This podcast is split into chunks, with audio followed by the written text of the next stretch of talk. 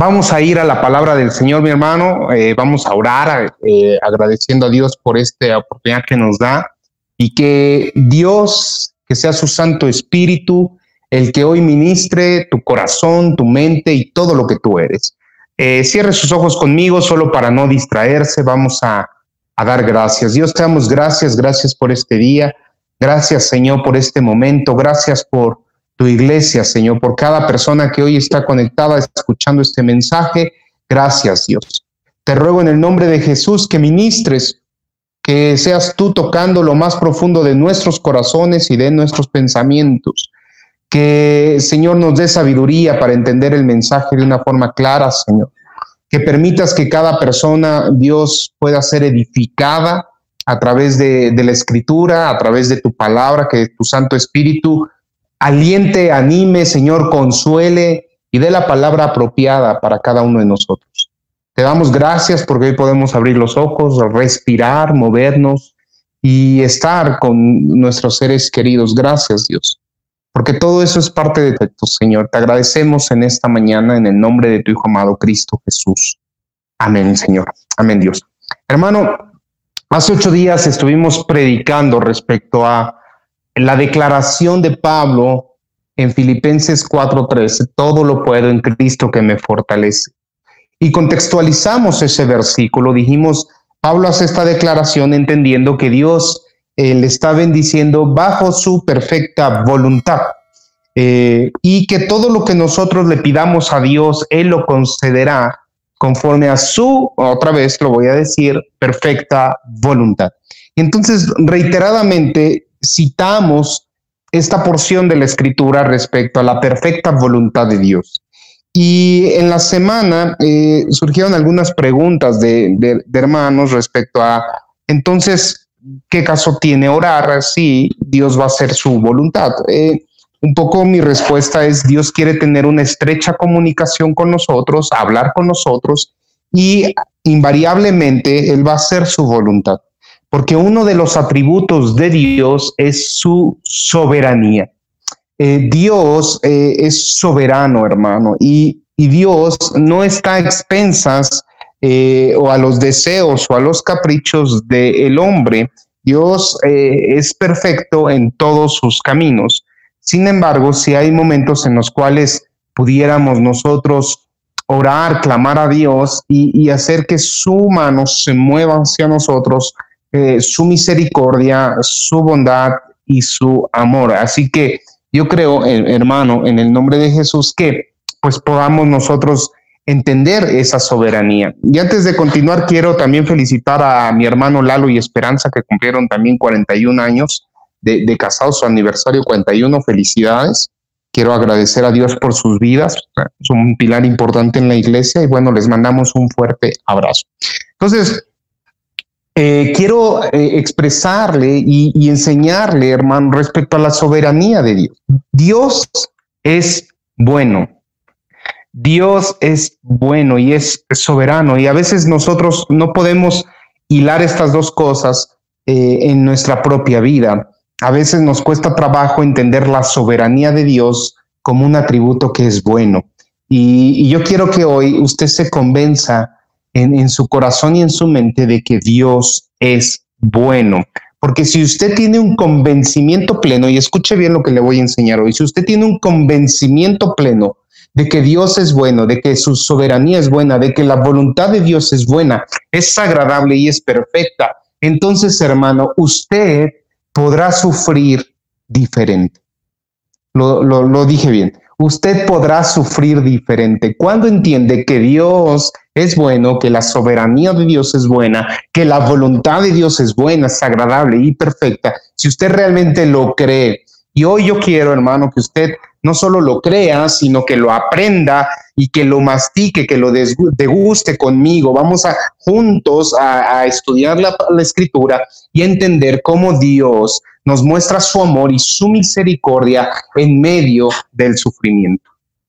Cuando nosotros aprendemos eso, entonces entenderemos que el sufrimiento que vivimos, en las adversidades que enfrentamos y en las situaciones complejas que se presentan en nuestras vidas, podemos vislumbrar el amor, la bondad, la misericordia de Dios. Hoy le invito a que participe conmigo en este entendimiento y que el Señor quite eh, todo argumento que se ha levantado en contra de su conocer, de su soberanía y de su voluntad. Eh, es curioso ver cómo hermanos entienden la soberanía de Dios y la voluntad de Dios en la vida de otros. Por ejemplo, cuando muere la persona de, un conocido, de un amigo, eh, de alguien eh, tal vez no tan cercano, decimos, es que fue la voluntad de Dios. Es que Dios así lo quiso y se nos hace fácil decir estas palabras. Pero en cambio, cuando eso toca nuestra puerta, cuando eso toca a seres muy cercanos a nosotros, nuestra reacción no es, es la voluntad de Dios. Por lo regular decimos, ¿por qué Dios? ¿O para qué Dios? Y empezamos a, a no asimilar tan fácilmente la soberanía y la voluntad de Dios sobre nuestras vidas. Es fácil entenderla en la de los demás, pero difícil comprenderla cuando nos sucede a nosotros. Eh, reitero, no, no, es, no, es, no es algo antinatural, es muy común es, normal, nos sucede a todos. Eh, cuando ves los problemas de al lado, pues es más fácil aconsejar, pero es difícil seguir incluso el consejo a la luz de la palabra en nuestras propias vidas. Hoy quiero invitarle a que juntos naveguemos en, esta, en este entendimiento de la soberanía de Dios, la voluntad de Dios, pero sobre todo que no, son, que no se olvide que Dios es bueno. ¿Puede decir conmigo, Dios es bueno? Dígalo con su propia boca, Dios es bueno. Y le aseguro que al finalizar, y no es un proceso metafísico ni nada, ¿eh? al finalizar la, sesión, al finalizar esta, esta predicación, usted va a poder decir, Dios es bueno de una manera convincente. Porque es el Espíritu Santo el que nos va a redarguir, el que nos va a ministrar y nos va a reflejar, a denotar que hay áreas en nuestras vidas que, y aspectos en los cuales no nos habíamos dado cuenta de lo bueno que ha sido Dios con nosotros. Así que vamos, le invito a que pasemos primero a leer Hechos capítulo 4, versículo 23. Hechos capítulo 4, versículo 23. Y, sé, eh, bueno, eh, me encantaría escuchar cuando ya lo tuviera decir amén, pero le voy a dar tiempo para que lo busque.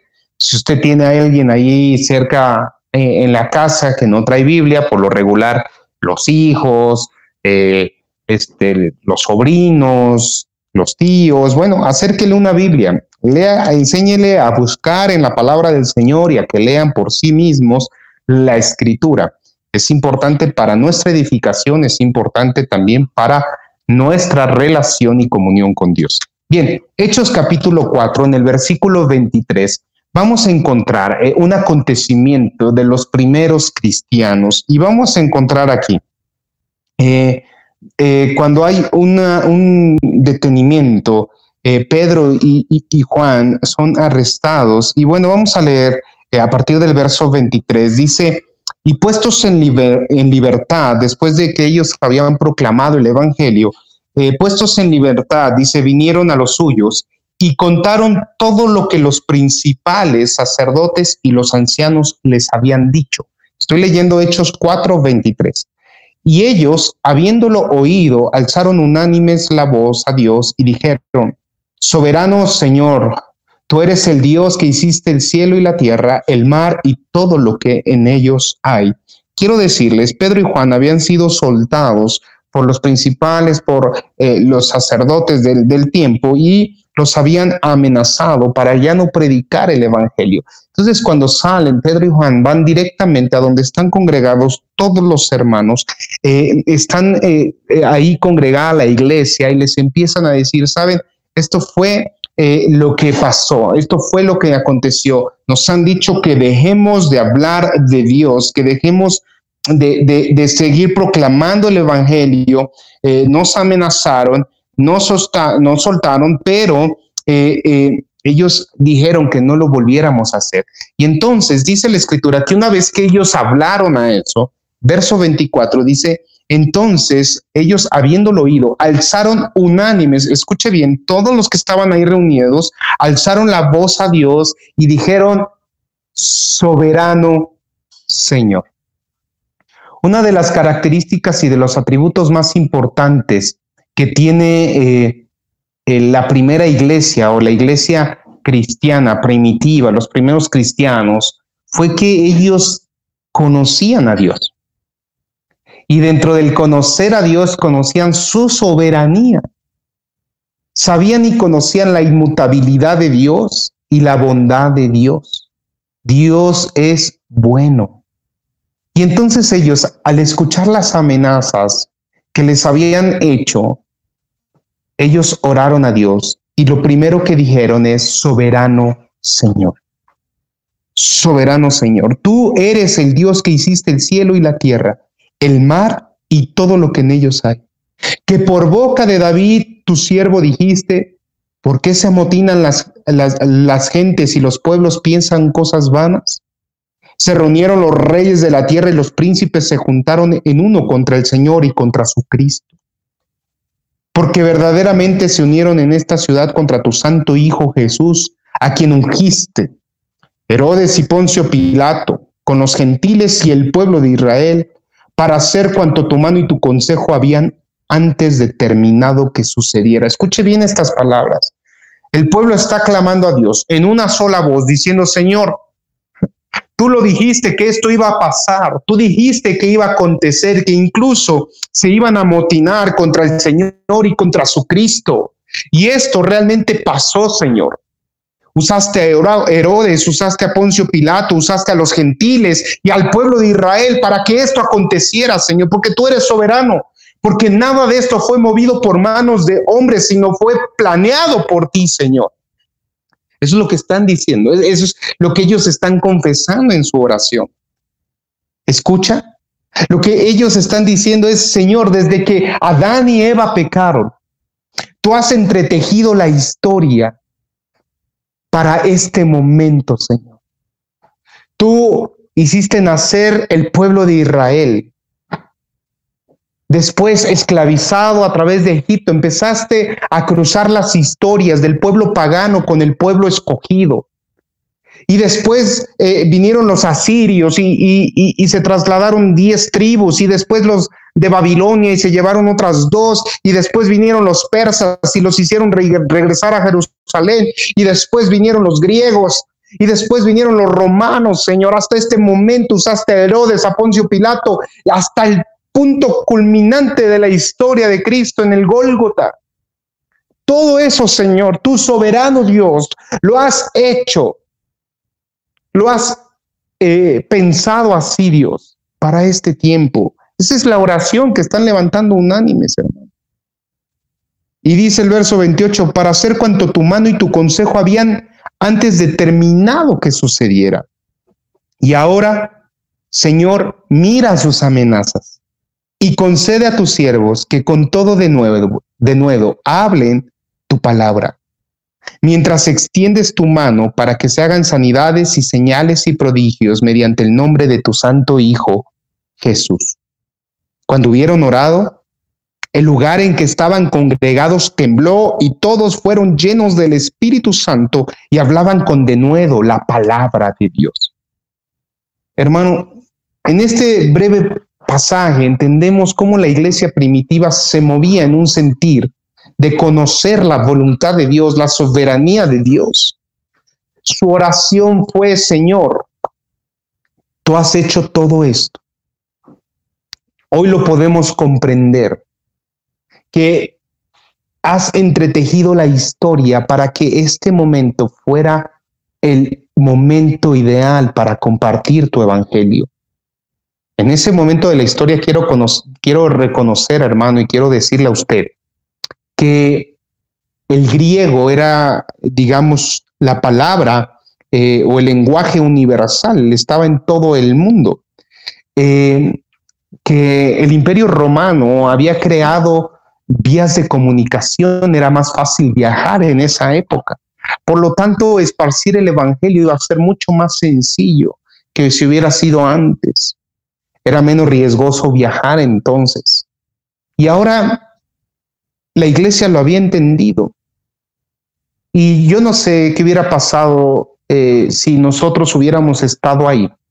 Y contextualizando estos versículos al día de hoy, ¿cuál hubiera sido nuestra respuesta ante las amenazas de las autoridades por seguir predicando el Evangelio? Algunos tal vez habrían dicho, no, pues las autoridades son puestas por Dios, pastor, hay que hacer caso, hay que dejar esto a un lado. Otros eh, tal vez hubieran dicho, no, sí, eh, eh, pues es mejor que sigamos predicando en secreto, ¿no? A escondidas, que nadie nos vea, tengamos mucho cuidado.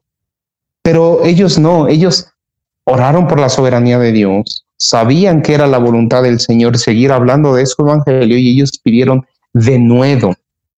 Y hermano, ellos sabían del sufrimiento que podría acontecer a sus vidas, pero no tuvieron temor, porque cuando uno está pleno y conociendo que Dios es soberano, que Dios es bueno, que la voluntad de Dios es buena, a pesar del sufrimiento que venga o que hayas vivido, tú vas a estar convencido en tu corazón y en tu mente de que es Dios contigo.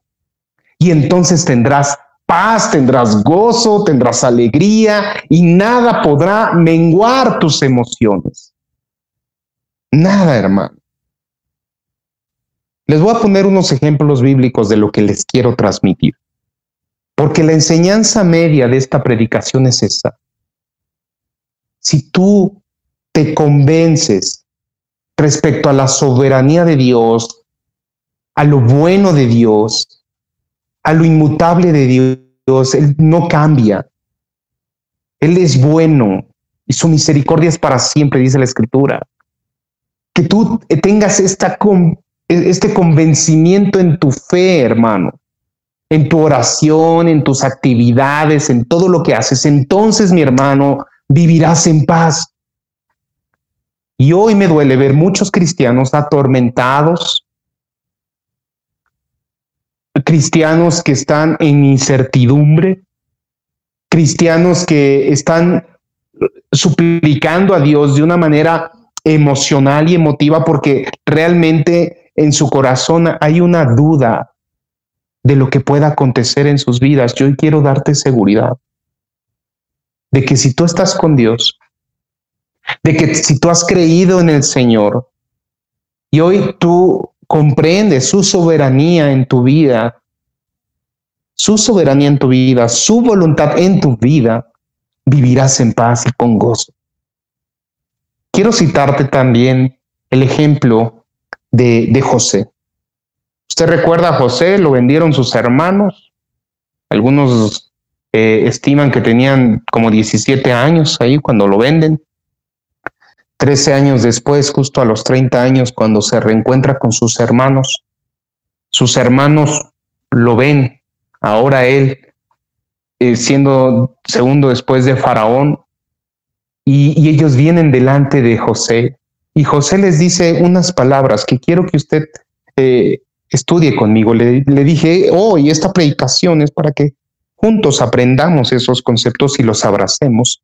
Dice en Génesis capítulo 45, verso 5. Vaya conmigo ahí. Génesis. Génesis 45, 5.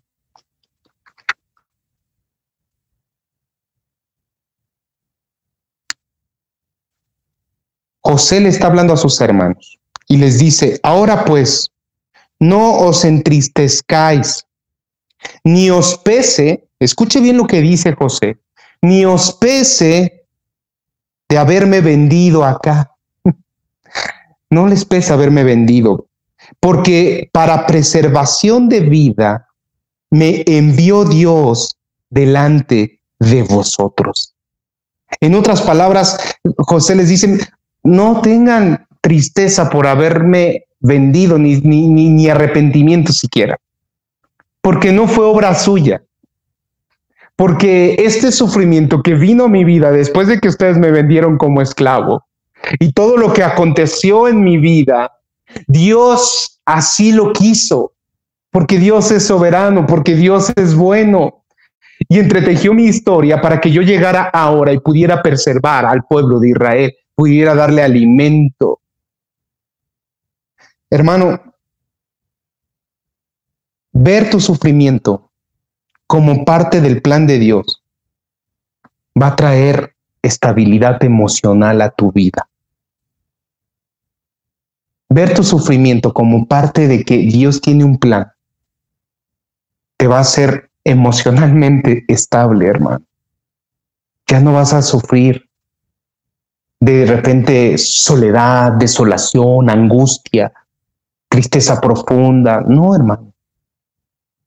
Claro que tu carne de repente se va a doler por las situaciones, pero no vas a perder la paz, ni el gozo, ni la certeza de que Dios es bueno. ¿Puedes decirlo conmigo ahora? Dios es bueno. Dios es bueno. Todavía no te oigo convencido, todavía no te siento convencido. Apenas te he dado un ejemplo, bueno, dos ejemplos, la iglesia primitiva, que acabo de mencionar a José. Pero ¿qué pasa? Vamos a ver otro ejemplo con Jonás. Usted recuerda a Jonás y su historia. Dios lo manda a Nínive y Jonás no quiere ir para allá. De hecho, en lugar de ir, de dirigirse hacia, hacia Nínive, toma hacia otro rumbo. ¿Y, cuál es el pretexto de, de Jonás? Dijo, es que ya te conozco, Señor, escuche bien, ya te conozco. Y sé que si se arrepienten, tú los vas a perdonar. Jonás sabía que Dios es bueno. No era, es, que es el mismo de ayer, hoy y siempre. Ahorita lo leemos. Jonás sabía que Dios era bueno, pero algo que se le olvidó a Jonás dentro del conocer de Dios, y por eso es importante que usted y yo conozcamos a nuestro Dios, es que Dios es soberano. Dios es soberano. Dios es bueno, pero también es soberano. Y su voluntad es buena, es agradable y es perfecta y la va a realizar con nosotros, encima de nosotros o a pesar de nosotros. Dios es soberano, hermano. Eso se le olvidó a Jonás y ahí tuvo que, pasar unos días en un pez y escupía otra vez a tierra. Dios es bueno. ¿Qué hubiera pasado si Jonás, en lugar de, de resistirse, se hubiera alineado, escuche bien, a la voluntad de Dios? Se hubiera alineado a la soberanía de Dios y dejarse llevar por la voluntad de Dios.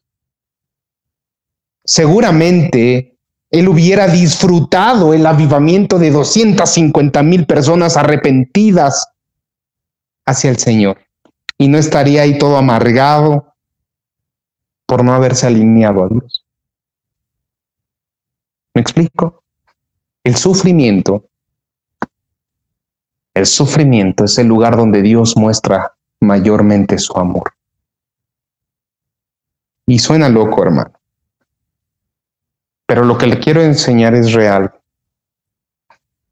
Usted no va a conocer al Dios bueno, al Dios amoroso, al Dios piadoso y misericordioso, si su vida no pasa por sufrimiento. Para conocer a Dios y para conocer el amor de Dios hay que sufrir. Pastor, eso es una locura. Lo que estás diciendo suena loco. Preguntémosle a Job. Dios autorizó a Satanás para que le quitara todo, excepto a su mujer. En medio de eso, Job le glorificaba, pero aún así Job pasó días, días, semanas, sin poder tal vez ver su misericordia. Pero cerca del final del libro de Job, en aquella condición después de todo un cuestionamiento que le hace Dios. Job dice, ahora mis ojos te ven. De oídas te había oído, pero ahora te conozco. Ahora te siento diferente. Ahora aprecio lo que tú eres, Dios.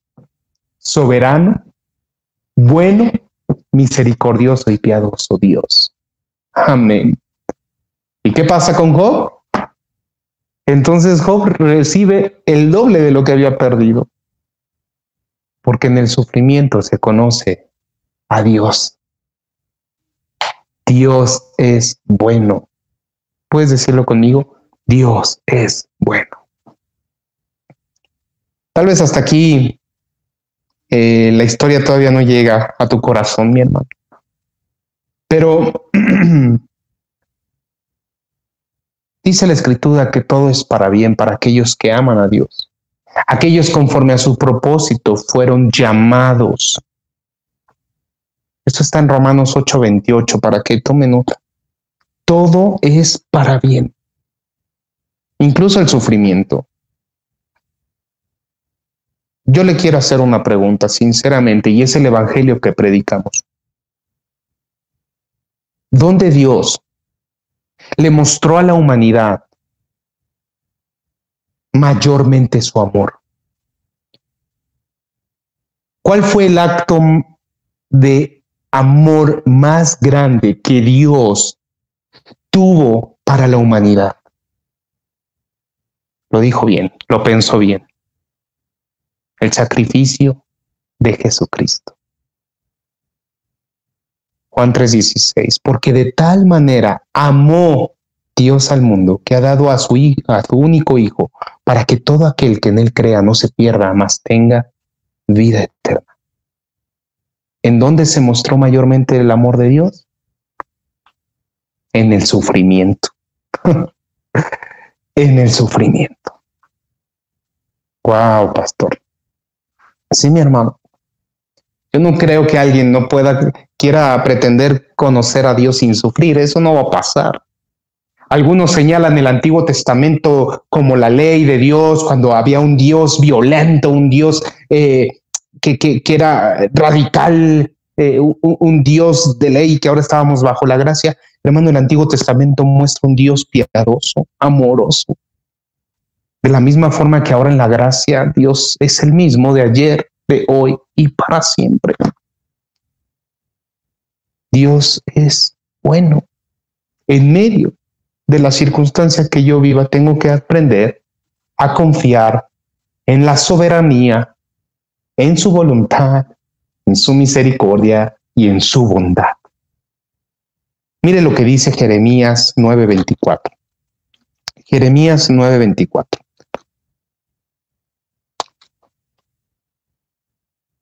Le voy a dar un momento para que lo, lo, lo, tenga, hermano, y vamos a leerlo juntos. ¿Ya? Dice así la escritura.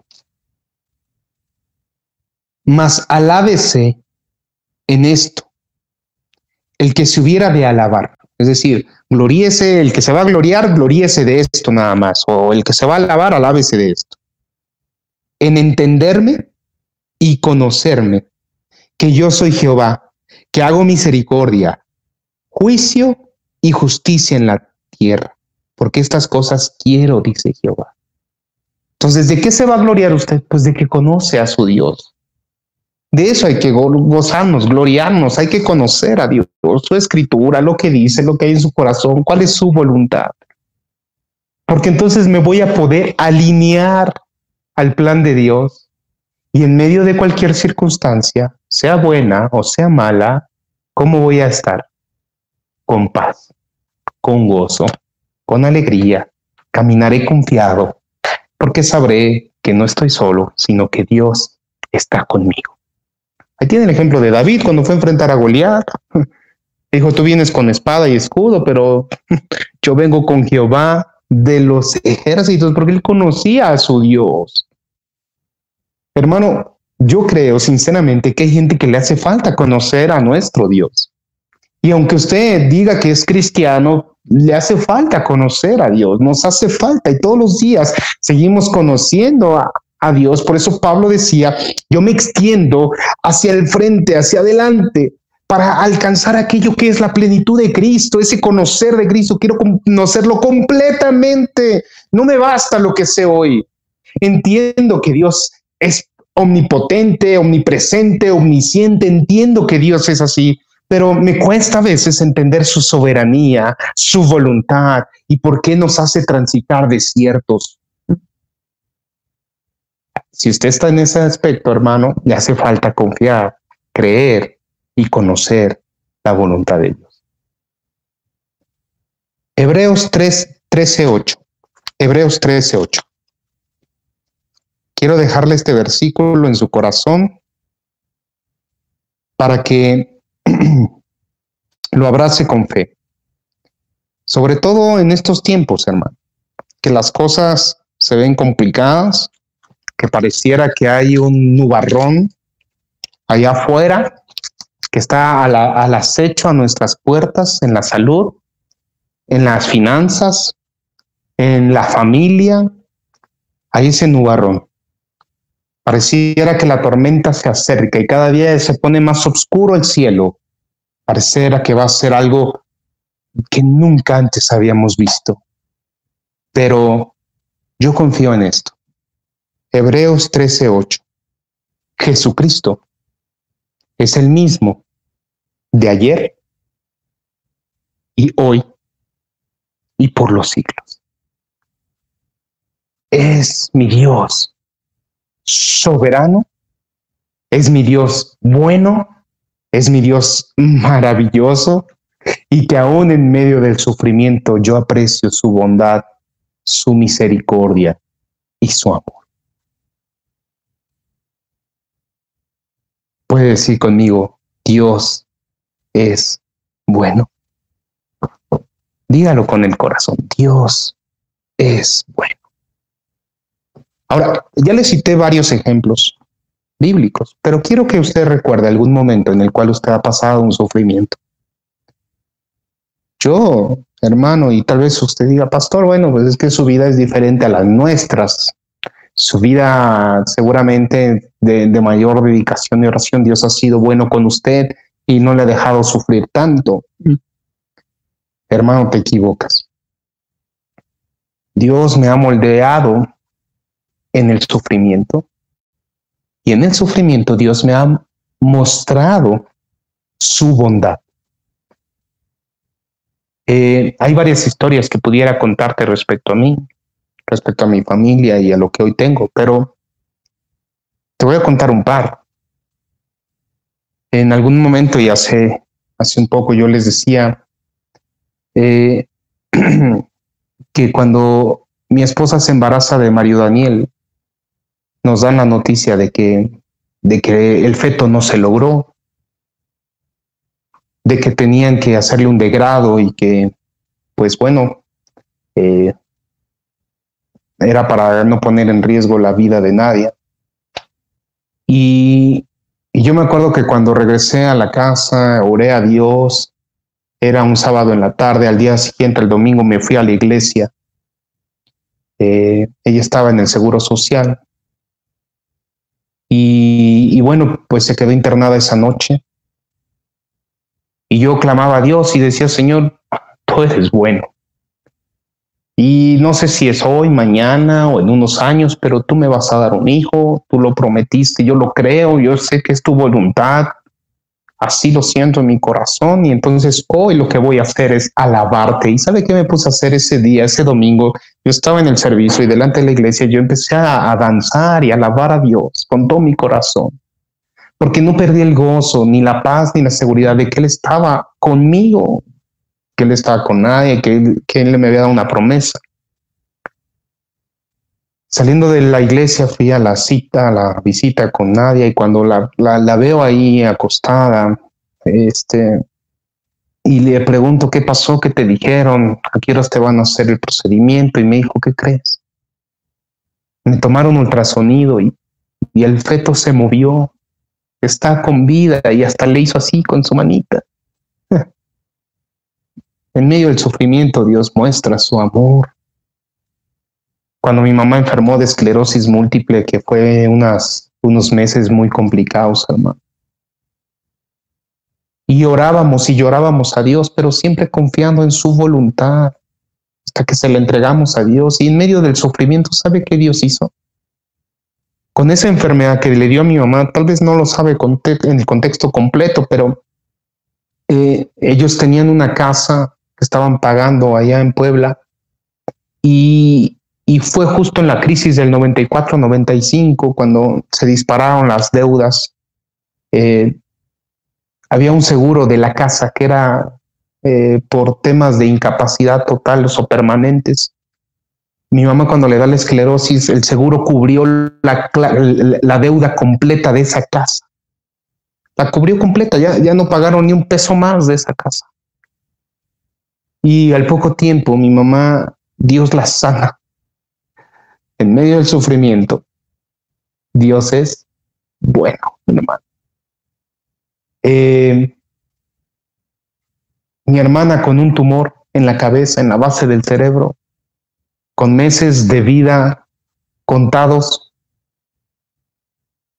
con una, un momento familiar muy complicado, con mis papás a punto de separarse. Pero ese tumor en la cabeza de mi hermana hizo y movió y Dios entretejió las cosas para que en medio de ese sufrimiento una persona se le acercara a mi mamá a hablarle de Cristo. Fue por eso que llegamos al Señor.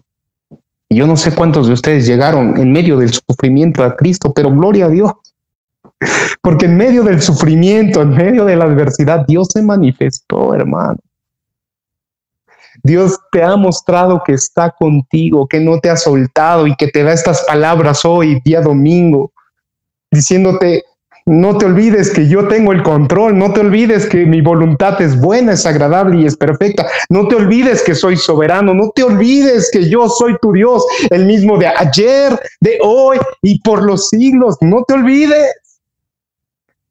Eso no quita que no vayas a sufrir, pero en medio del sufrimiento yo estaré contigo para mostrarte mi amor para mostrarte mi misericordia, mi justicia, mi juicio. Hermano, el sufrimiento nos permite ver lo bueno de Dios. Y seguramente ahora tú ya estás recordando aquellos momentos tristes y adversos que has pasado, pero en medio Dios te ha recogido, te ha sobrecogido, te ha cuidado, te ha guardado te ha levantado. Y aquí estás. Es tiempo de enseñarle a la gente. Es tiempo de que hoy usted y yo, como la iglesia primitiva, unánimes, nos pongamos en oración y digamos, yo confío en tu soberanía, Dios. Yo confío en lo que has de hacer. Dame de nuevo, dame palabra para seguir anunciando las buenas nuevas de salvación. Dame estabilidad emocional con la certeza de que tú tienes todo bajo control, Señor. De que seguirás animando, alentando y restaurando mi vida, Señor. Sí, amén. Porque lo que Él comenzó en nosotros, Él lo va a perfeccionar. Amén, hermano. Hay una alabanza que siempre me, me ayudaba en mis momentos duros. Y te la comparto, es viejita, pero a mí me ayudó en, en algunas situaciones. Eh, no se me da lo de la cantada, usted lo sabe, pero con mucho cariño le digo esto. Dice, dice esta alabanza, es muy breve. Dice, Dios no nos trajo hasta aquí para volver atrás. Nos trajo aquí a poseer la tierra que nos dio. ¿Se acuerda? Dios no nos trajo hasta aquí para volver atrás. Nos trajo aquí a poseer la tierra que nos dio. Y aunque el gigante se encuentre allá, yo nunca temeré. Nos trajo aquí a poseer la tierra que Él nos dio. Cada momento y cada vez que yo me sentía afligido, recordaba eso. Y decía, Dios nos ha traído aquí con un propósito no podemos regresar. Vamos a luchar, vamos a pelear y en medio del sufrimiento, en medio del sufrimiento, Él saldrá y peleará por nosotros. Por eso yo soy más que vencedor en Cristo Jesús y todo lo puedo en Cristo que me fortalece.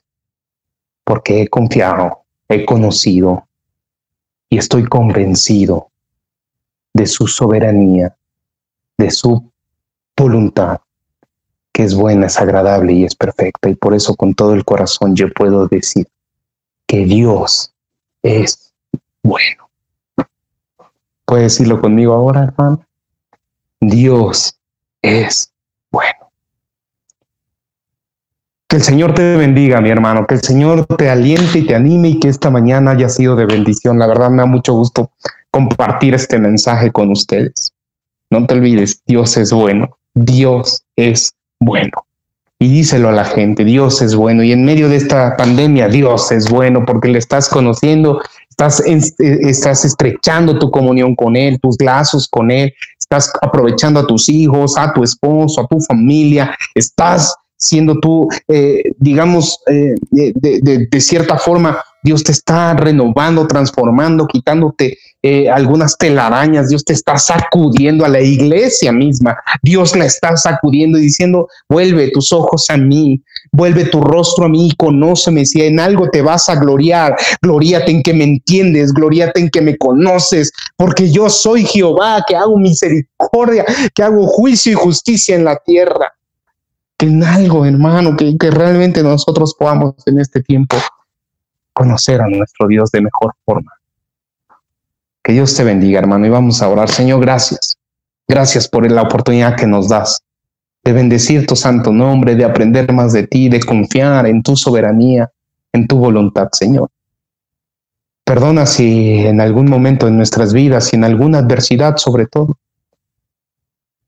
hubo incertidumbre o duda de si nos escuchabas, de que si no los merecíamos, de que nos parecía injusto, perdónanos. Perdónanos por cuestionar tu justicia, tu sano juicio, tu voluntad. Perdónanos, Señor. Perdónanos por querer hacer las cosas a nuestra manera, nuestra voluntad, no a la tuya, no alinearnos a tu voluntad. No, no confiar en tu soberanía. Perdónanos, Señor, sí si hemos menospreciado esto, discúlpanos Dios. Hoy estamos seguros y confiados de que tienes el control de cada aspecto y situación de nuestras vidas. Y que has, Señor, utilizado tanto los buenos como sobre todo los malos momentos o la adversidad para mostrarnos tu amor, tu misericordia y tu bondad. Gracias, Dios. Gracias. Gracias por todo lo que has hecho conmigo, Señor. Gracias por lo que has hecho con esta iglesia gracias por cada hermano. Porque no ha venido sobre su vida un mal que tú no hayas permitido, Señor. Hay consecuencias de nuestros pecados y eso lo reconocemos. Pero aún así, Señor, tú nos has rescatado, nos has limpiado, nos has perdonado y no nos has abandonado porque eres bueno, Dios. Gracias. Gracias por ser buenos. Gracias por ser soberanos sobre nuestras vidas.